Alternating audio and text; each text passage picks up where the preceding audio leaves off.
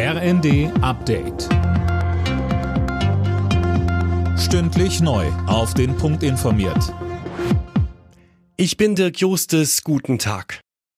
Startschuss für die Energiepreisbremsen. Für 80 Prozent des Strom-, Gas- und Fernwärmeverbrauchs gibt es jetzt feste Preisobergrenzen.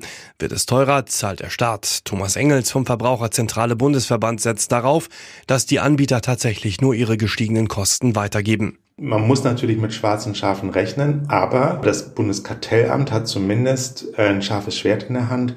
Das haben wir als Verbraucherzentralen nicht, weil die Versorger nicht gegenüber uns auch diese, diese Beweispflicht haben, sondern nur gegenüber dem Bundeskartellamt.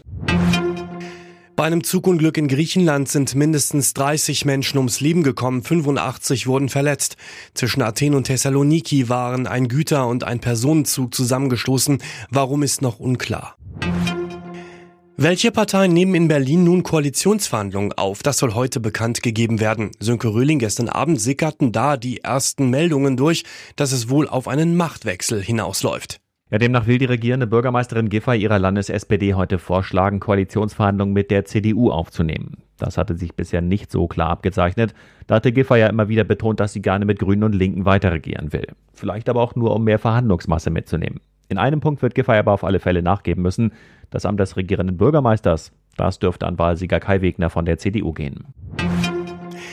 Immer weniger Unternehmen planen in den kommenden Monaten Preiserhöhungen, das zeigt eine Untersuchung des IFO-Instituts. Demnach haben die meisten Unternehmen einen Großteil ihrer gestiegenen Kosten schon weitergegeben.